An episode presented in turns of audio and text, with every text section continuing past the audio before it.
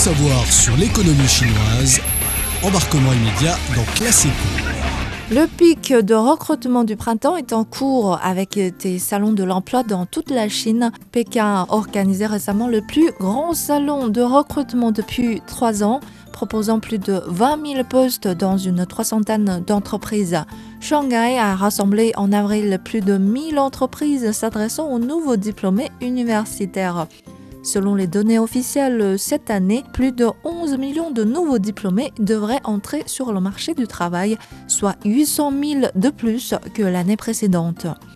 Pour faire face aux défis en matière de recrutement national, les autorités locales redoublent d'efforts en proposant des politiques de soutien parfois innovants à l'instar des séjours gratuits à l'hôtel pour les demandeurs d'emploi. Récemment, plusieurs provinces à l'est de la Chine, comme Zhejiang ou Jiangsu, ont lancé le même programme les diplômés, tant qu'ils sont munis de la preuve d'une invitation à un entretien dans la région, un séjour gratuit dans des hôtels désignés peut être organisé pour une durée de 7 jours. Et la plupart des demandeurs d'emploi n'ont cependant pas besoin de cette durée. Selon ces hôtels, le séjour moyen des étudiants qui profitent de ce programme est de 2 à 4 jours. Les hôtels gratuits devraient alléger le fardeau financier qui représente la recherche d'un emploi pour les jeunes un autre grand défi auquel beaucoup ont du mal à gérer est l'entretien d'embauche qui devient de jour en jour robotique. Le recrutement à l'aide de l'intelligence artificielle qui interroge les candidats à distance via un ordinateur a explosé pendant l'épidémie de Covid-19 et reste aujourd'hui toujours populaire alors que l'économie redémarre. Sur le marché chinois, on compte environ 10 plateformes de recrutement numérique qui fonctionnent sur le même principe. Une femme interrogatrice virtuelle pose quelques questions. Les interviewés ont une minute pour réfléchir et quelques minutes pour répondre à chacune des questions. Un relevé de notes est né au même moment où l'entretien se termine. Généralement, la notation de 500 entretiens ne prend que quelques minutes, mais devant un interlocuteur qui n'est qu'un ordi, tout le monde n'est pas à l'aise. Les questions étaient sur l'écran. Un interrogateur virtuel était là pour me poser ces questions. Je le trouve bizarre. C'est seulement moi-même que j'ai vu. Ce genre de communication sans réaction est un peu difficile pour moi. Difficile, mais les jeunes s'y adaptent et trouvent leur propre astuce. Dans mon intervention, si je mentionne régulièrement certains mots qui correspondent aux réponses privilégiées par l'intelligence artificielle, vous aurez plus de chances de réussir.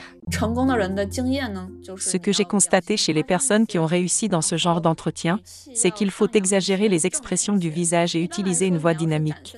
Vous en sortirez probablement mieux quand vous êtes aussi expressif qu'une reine du drame.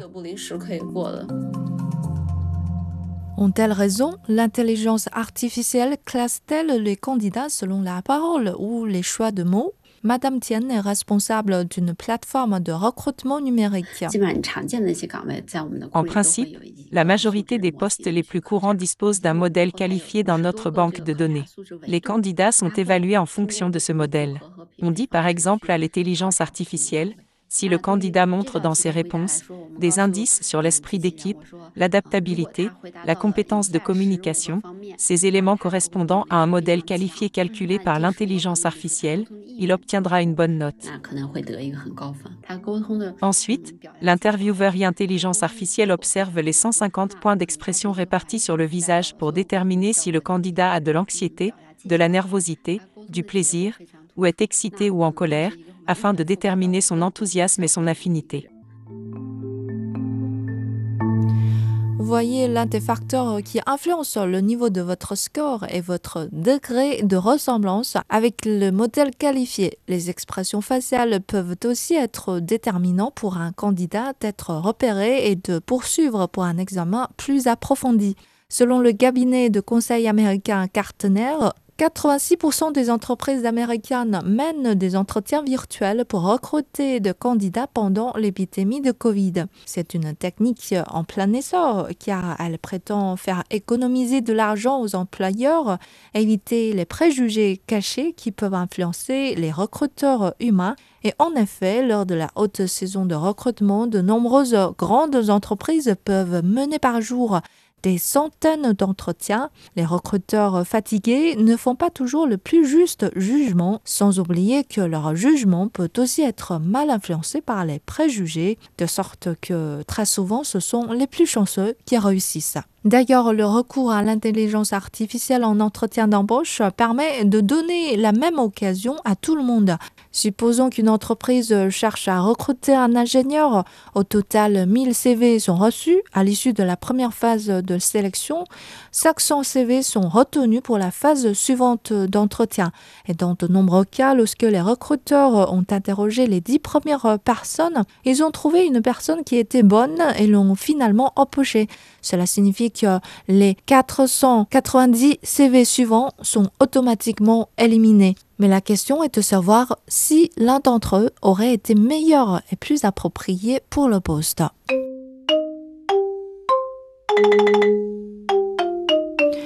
Pratique économe et équitable, pourtant un entretien par l'intelligence artificielle n'a pas que les côtés positifs. Le secteur immobilier dans lequel je travaille est complexe. Par exemple, nous pensons que le facteur de réussite est les compétences en matière de communication.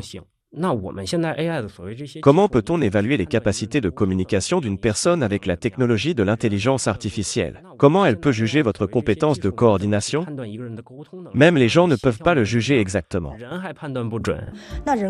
Pour ce qui est de l'intelligence artificielle, je pense personnellement qu'elle peut filtrer les connaissances et les compétences de la personne, mais qu'elle n'a aucun moyen de juger de son attitude.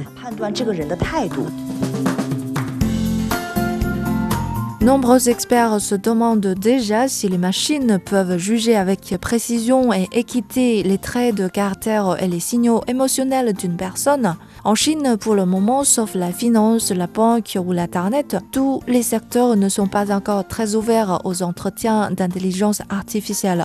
Le recrutement numérique est plutôt dédié aux nouveaux diplômés car on a peut-être tendance de chercher les mêmes qualités chez les jeunes qui débutent dans le monde du travail. La majorité des plateformes d'entretien d'intelligence artificielle en Chine ont révélé qu'à ce stade, L'intelligence artificielle ne supprime pas les candidats qu'elle n'approuve pas directement depuis le back-office et les entreprises peuvent toujours revoir les recommandations données par l'intelligence artificielle. La fin de cette émission. Merci d'avoir écouté Bamboo Studio. À la prochaine.